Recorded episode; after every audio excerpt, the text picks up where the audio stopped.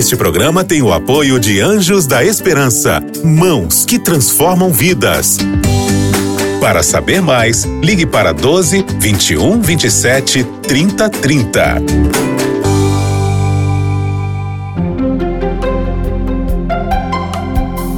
Lições da Bíblia. Olá, seja bem-vindo a mais uma nova temporada do Lições da Bíblia. Eu sou o pastor Adriano Luz, trabalho aqui na Novo Tempo junto com outros pastores e estamos agora nesse período revezando entre os pastores aqui da Novo Tempo, nesse período de quarentena, mas logo logo o pastor Lanza volta para estar conosco aqui. Estou com os amigos aqui da Casa Publicadora Brasileira, sejam bem-vindos. Estou aqui com o pastor Eduardo Rueda e também com o pastor Diogo Cavalcante. Sejam bem-vindos aqui, que Deus esteja conosco nessa nova temporada. Eu quero pedir, pastor Eduardo, você podia fazer uma oração para que a gente pudesse iniciar então o estudo do nosso guia aqui? Querido Deus, obrigado pela alegria de estar em tua presença. Nós pedimos o teu espírito para nos conduzir neste estudo e te agradecemos em nome do Senhor Jesus. Amém. Amém. Obrigado.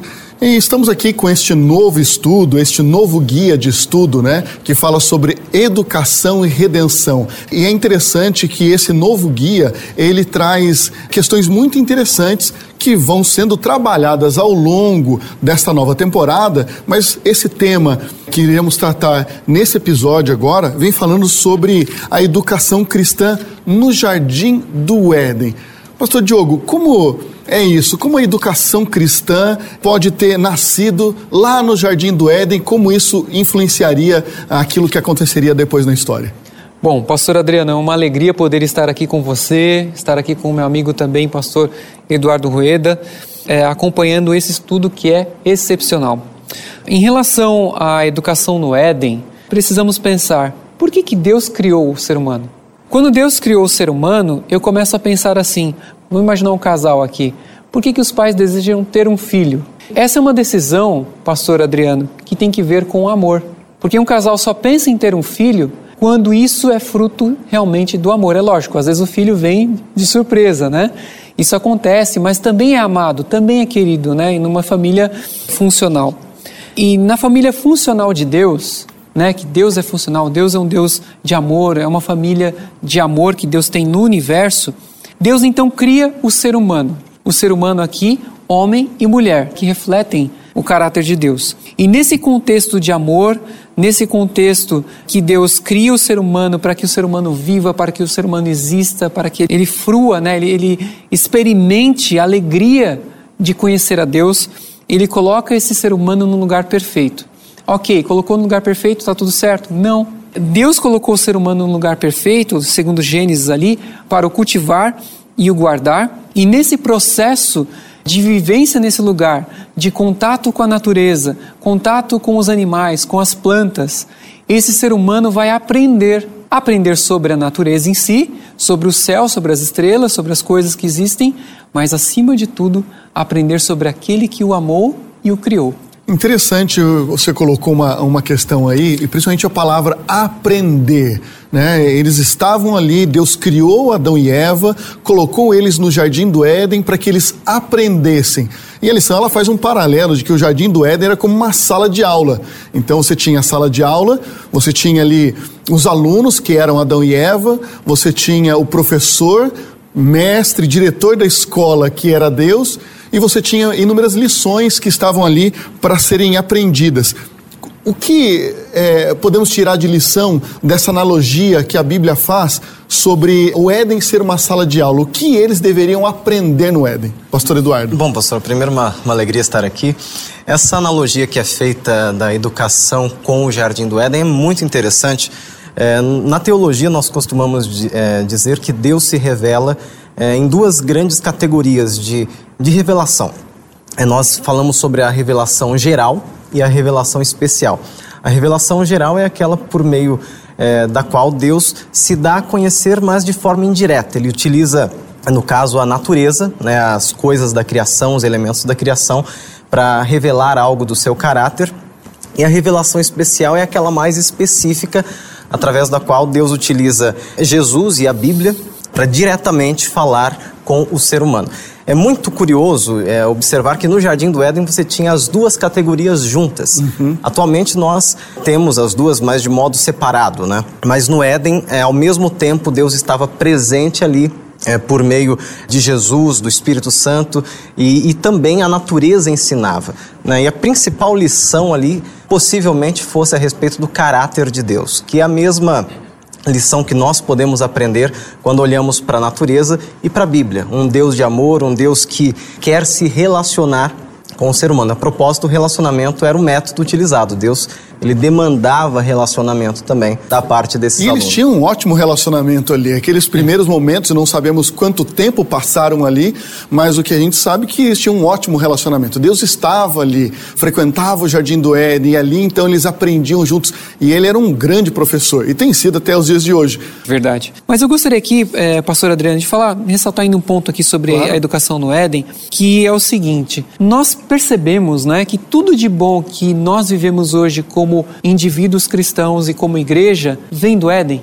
Por exemplo, nós temos o casamento, vem do Éden. Uhum. Nós temos o sábado, vem do Éden. Nós temos a mensagem de que Deus é criador, logicamente, do Éden, mas também nós temos a educação. O que está lá atrás no Éden não é somente um quadro antigo e borrado do passado, obscuro, esquecido, é um ideal perdido. Não. É um modelo para nós de educação que deve inspirar a nós no século 21 ao educar os nossos filhos, ao construir nossas escolas, ao elaborar os nossos currículos, para que a nossa educação se aproxime ao máximo do que aquilo que aconteceu Sem, lá no Éden. Sempre tendo o Éden como referência Exatamente. na educação, né? Exatamente. A primeira escola ela continua sendo um modelo Exatamente. Né, para aquilo que vem depois.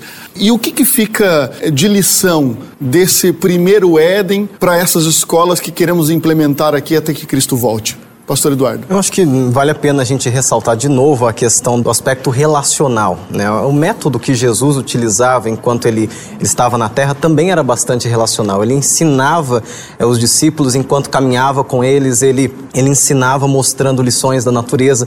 Então, é claro, em tempos como os que vivemos em 2020, falar de um relacionamento mais direto é complicado, né? As pessoas estão mantendo aí a distância, mas é, a gente precisa se lembrar que Deus ele exige, ou melhor, ele demanda relacionamento porque é a base da religião e a base da educação. Sem comunicação com Deus, sem relacionamento com Deus e sem relacionamento de uns para com os outros, não existe religião e não existe educação. Pastor Adriano, pois gostaria não? só de acrescentar claro, isso claro. que o pastor Eduardo falou que é muito importante, mas, por exemplo, eles tinham um contato profundo com a natureza, não é? Quanto mais a gente puder ter esse contato, mesmo que a pessoa more num apartamento, se ela tiver ali pelo menos um vasinho, né? Puder ali cultivar uma plantinha, ter um animalzinho, né? Se possível, né?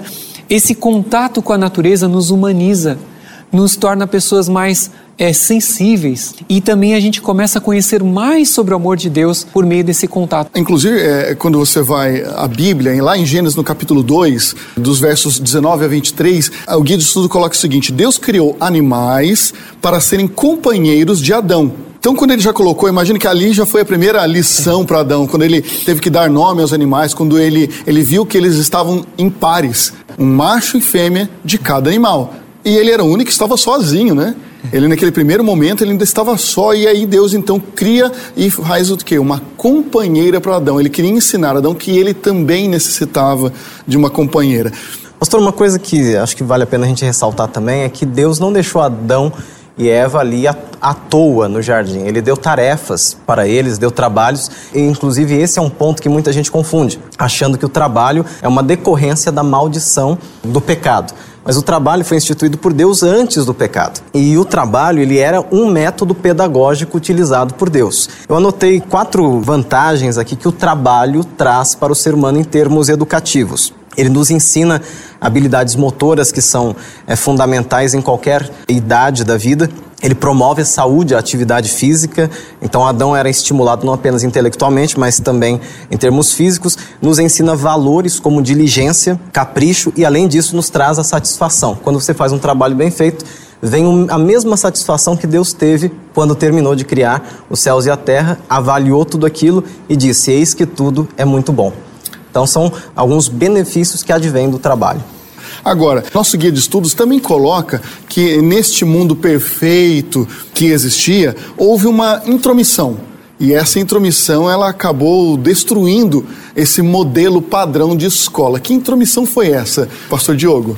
Bom, pastor Adriano, nós vemos aqui que essa história feliz, ela começa a ganhar um tom negativo quando nós lemos ali que surge um elemento que é a serpente, que era mais sagaz do que todos os animais selvagens que Deus havia criado, né?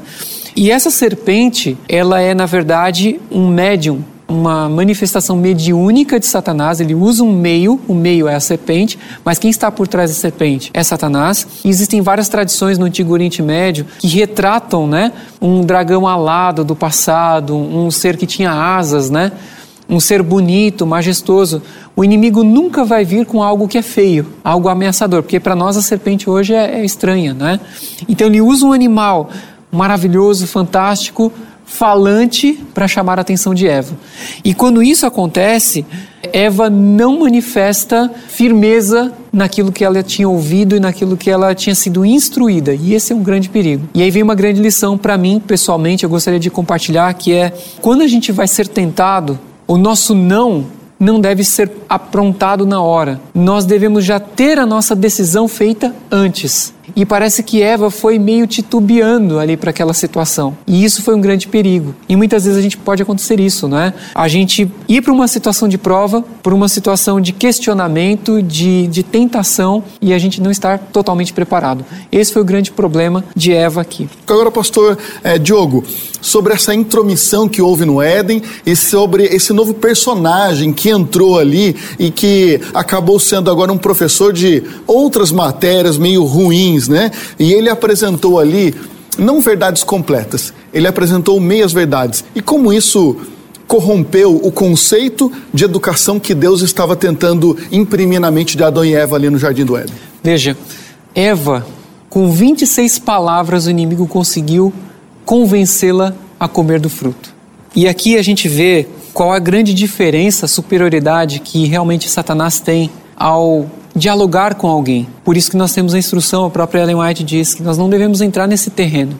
É, há uma, um jogo de palavras no hebraico, é bem interessante, que a palavra para sagaz, ali para a serpente é arum, e a palavra para nu, de Adão e Eva, é arom. Então, os aroms foram lutar com o arum. Não teve chance. Os, os, é, aqueles, né, eles não eram somente nus fisicamente, eles eram também nus em experiência. Eles eram inocentes de certa maneira, mas não tiveram falta de instrução, eles foram instruídos. Então, eles com aquela inocência foram enfrentar o experiente, um ser superior, um ser angelical caído, não é? E aí esse ser angelical, ele começou a fazer algumas coisas que são instrumentos retóricos de convencimento. Por exemplo, Satanás usou a generalização. Não é assim que Deus disse: comereis de todas as árvores do jardim? O que, que ele estava querendo dizer? Olha, Deus falou que vocês podem comer todas as árvores. E nisso ele jogou a isca para Eva. Quando ele jogou a isca para Eva, ela disse: Não, nós podemos comer de todas as árvores, mas menos da árvore que está no meio do jardim, a, a, a da ciência do, do a conhecimento do bem e do mal. que estava ali, né? É, a exceção.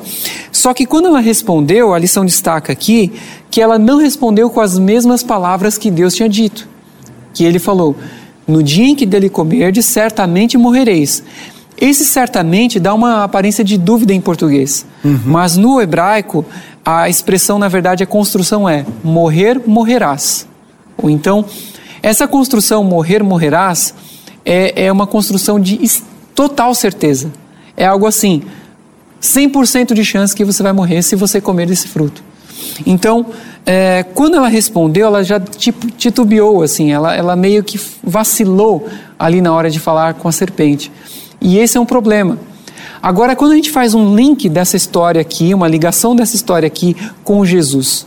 Jesus foi para o deserto, ali em Mateus 4, e lá no deserto, quando ele foi tentado pelo diabo na mesma situação, o que, que ele fez? Respondeu com palavras de Deus, só que as palavras corretas. É?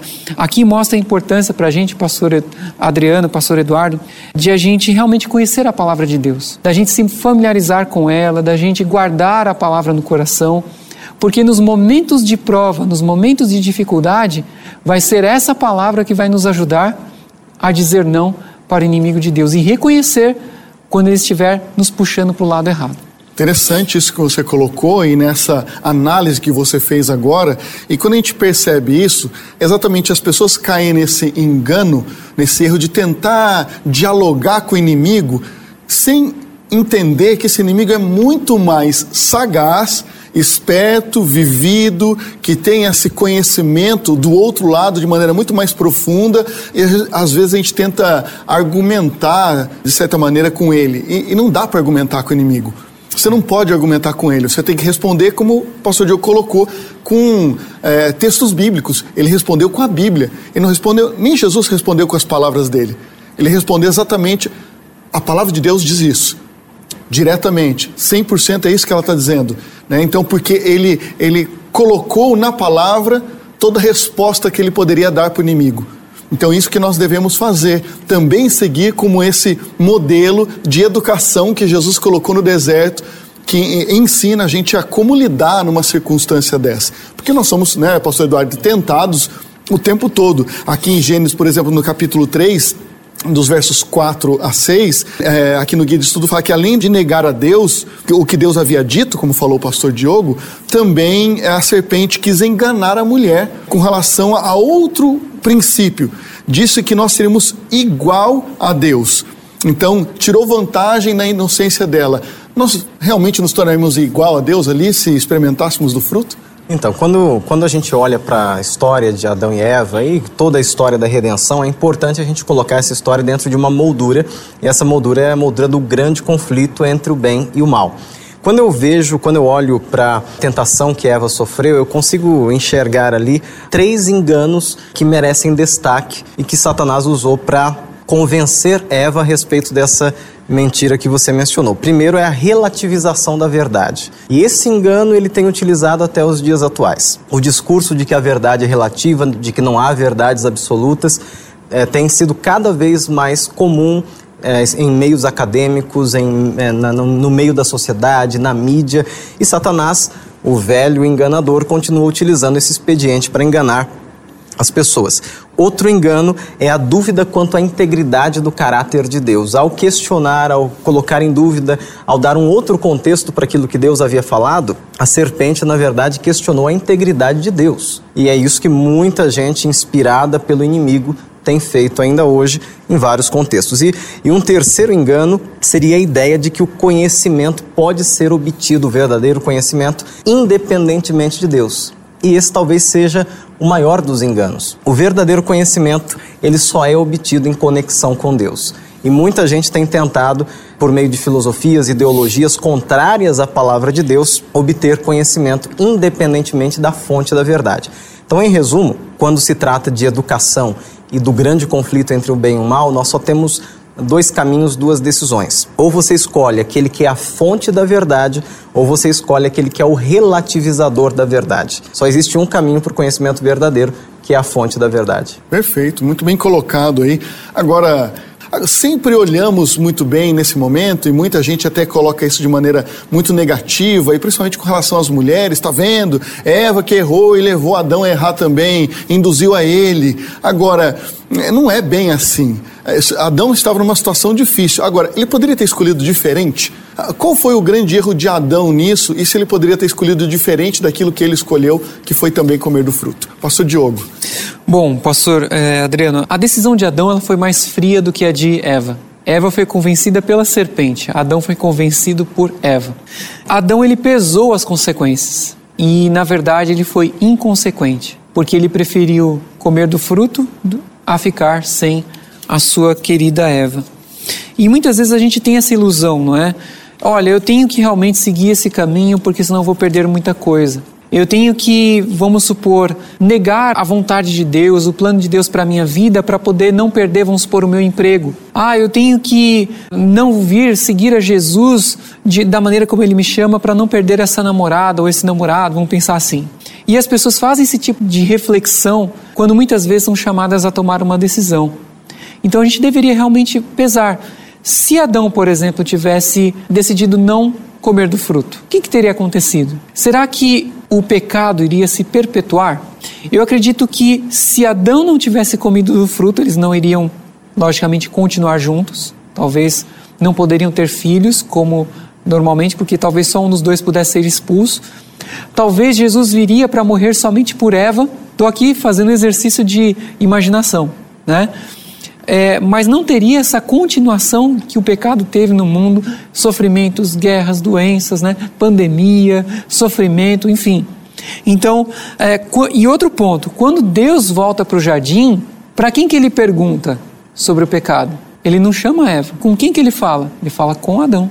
Então, assim, a responsabilidade pelo jardim ali, em primeiro lugar, estava sobre Adão.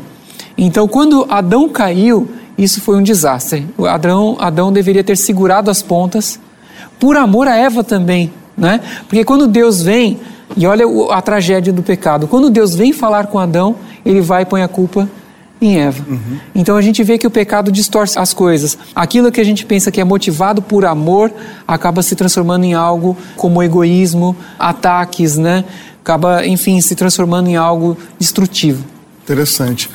Pastor Eduardo, a, a, o nosso guia de estudos aqui também fala é, disso, né? Você percebe que eles perderam, perderam tudo perderam ah, a morada maravilhosa que eles tinham, perderam aquele, aquele espaço que Deus havia construído de maneira tão especial para que o ser humano habitasse, perderam esse relacionamento direto com Deus como eles tinham, né? Porque ali na virada do dia Deus sempre estava com eles e tudo mais. Agora, quando eles perderam tudo isso, imagino que foi um sentimento horrível, né? Ali a própria Bíblia coloca que eles se viram nus. Então, quando eles se olharam e viram que eles estavam realmente perdidos e foram e, e, e prepararam então agora roupas, né, para eles, para poder realmente se proteger daquilo que eles mesmos haviam sido expostos por culpa deles. E eles perderam tudo o que eles haviam ganho até ali, inclusive a própria vida eterna a maneira como eles iam seguir dali por diante. A lição fala é, sobre isso, sobre recuperando o que foi perdido. É possível, Pastor Eduardo? E de que maneira é possível recuperar aquilo que Adão e Eva perderam? É, a primeira solução, a primeira providência que Deus deu ao ser humano foi a vinda de Jesus, um Salvador, o Redentor, morreu por nós, derramou seu sangue, providenciou é, justificação para nós. Mas além de Jesus, temos o representante dele, o Espírito Santo. E há um texto muito bonito na, na Bíblia que fala sobre o Espírito Santo, que é segundo aos Coríntios 3,18. Nesse texto, o apóstolo Paulo diz que o Espírito Santo vai nos transformando de glória em glória. Ou seja, quando você aceita Cristo, o Espírito Santo começa um processo de restauração da imagem de Deus em você, em nós. Ou seja, aquela imagem que foi perdida lá no começo começa a ser recuperada pelo Espírito Santo. E existe um outro elemento que Deus utiliza como ferramenta, que é a palavra dele, a Bíblia Sagrada. É, o apóstolo Pedro diz que as promessas de Deus nos fazem participantes da natureza divina. Segunda carta de Pedro, capítulo 1. Ou seja, por meio da palavra, das promessas de Deus, nós nos unimos àquela natureza da qual nos separamos no começo não nos deixa desamparados e não há desculpas para que nós não voltemos para o Éden, né? tanto em termos espirituais quanto literalmente no futuro. Que legal, muito bom, muito bom. Então Deus ele criou nessa analogia que estamos fazendo da escola do Éden, ele criou também já antes disso tudo um plano de recuperação né, para os alunos que de repente não foram tão bem Sim. e que de repente precisam de uma recuperação para poder passar de ano. E esse plano, ele foi alicerçado, ele foi constituído antes da fundação do mundo e a Bíblia coloca que foi feito esse plano em Jesus. Jesus é esse plano de recuperação para os alunos. E nós precisamos desse plano de recuperação, aceitar esse plano de recuperação em Cristo para poder passar de ano quando ele voltar e vier buscar os seus filhos. É isso então? É isso. E eu gostaria de reforçar esse ponto da palavra que o pastor é, Rueda falou e, e, você muito bem colocou. Eu gostei muito da analogia da recuperação, né?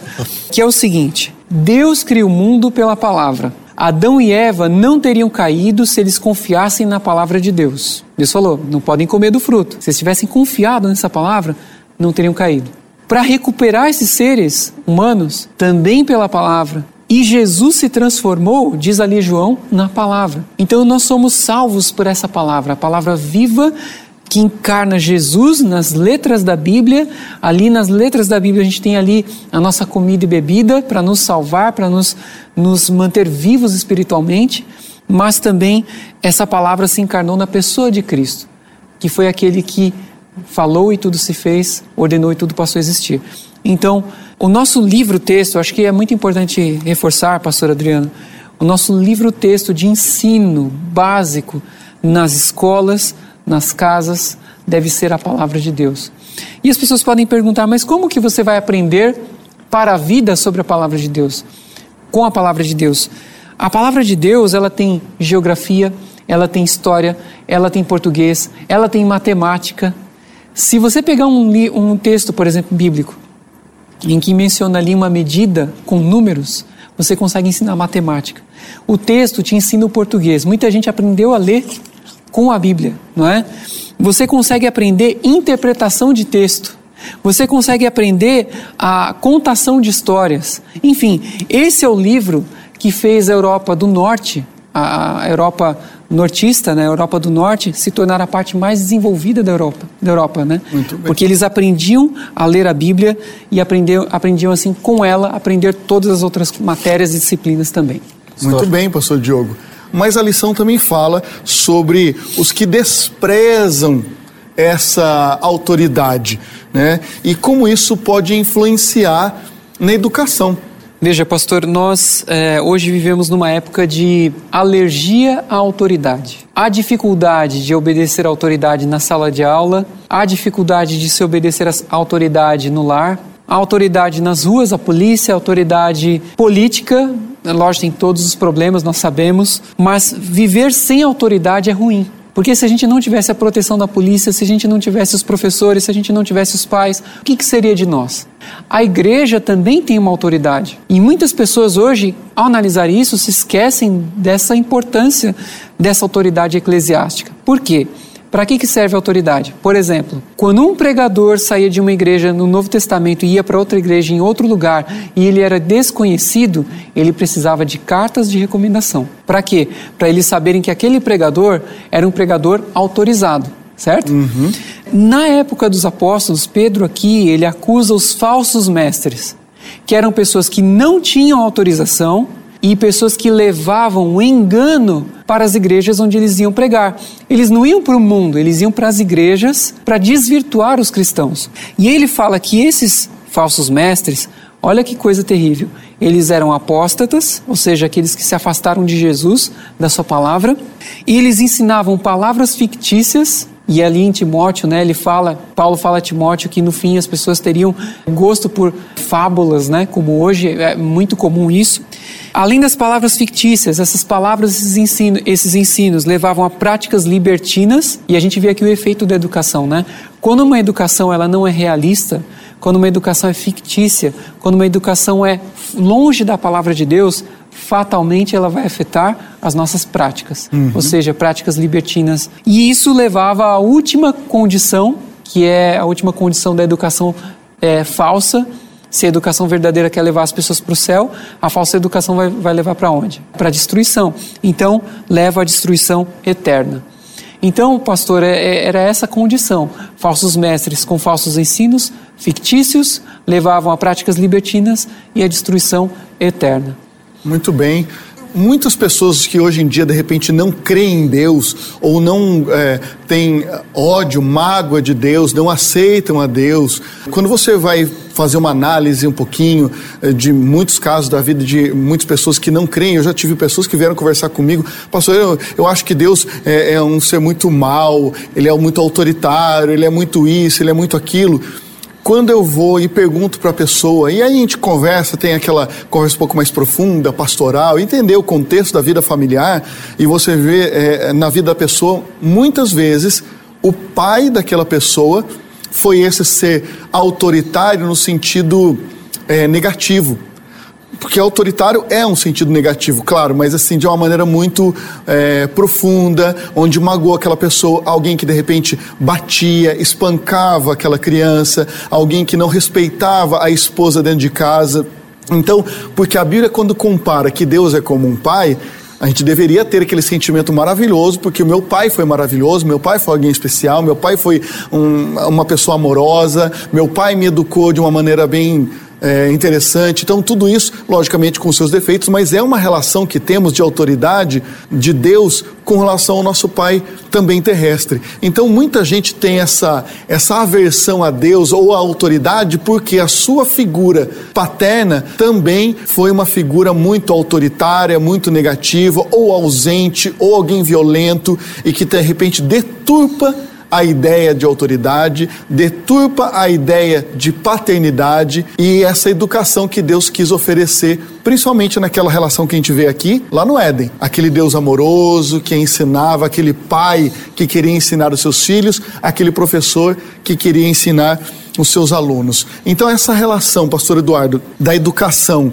com relação à obediência é importante, então, mesmo não tendo essa referência muito clara em casa, mas des, descolar ela para que a gente tenha essa referência baseado naquilo que a gente vê em Deus, principalmente no Éden, para que ela tenha uma referência de obediência aos ensinos que Deus quis colocar para os seus primeiros filhos e alunos? Esse verbo que você usou, pastor, é muito interessante, poderoso até o verbo descolar. Muita gente não consegue fazer esse descolamento entre a imagem de Deus e a imagem dos seres humanos. É importante a gente se lembrar que do lado de cá do Éden, como nós já falamos, depois do pecado, todo mundo que pisou nessa terra, com exceção de Jesus, é pecador, é imperfeito, é cheio de defeitos. Então é importante que nós criemos uma imagem é, de Deus na nossa mente, do caráter de Deus, baseada exclusivamente na Bíblia. Deus, é importante lembrar, a essência dele é amor. Deus é o único ser no universo cuja essência coincide com um de seus atributos, ou principal de seus atributos, que é o amor. Ou seja, o amor, que é um atributo de Deus, é ao mesmo tempo a sua essência. Então, independentemente do que meu pai, meu avô, seja lá quem for, tenha feito, independente das más referências que eu tive, a infelicidade de ter na minha vida, Jesus Cristo nunca vai me decepcionar e Ele é o exemplo perfeito de amor e que também me inspira a perdoar qualquer pessoa que tenha me dado uma má referência de amor. Né? Perfeito, perfeito. Eu gostaria aqui de deixar o meu muito obrigado, de agradecer a vocês, mas vocês voltam na próxima semana e você que está nos acompanhando aqui também. Se você gostou, continue conosco. Sempre estamos aqui no Lições da Bíblia e queremos agradecer a sua presença para que você esteja também conectado e aproveitando esse guia de estudos que fala de maneira tão especial sobre educação e redenção. Um forte abraço e até lá. Você ouviu Lições da Bíblia. Este programa é um oferecimento da revista Princípios. Entre no nosso site novotempo.com/barra e peça sua revista totalmente grátis.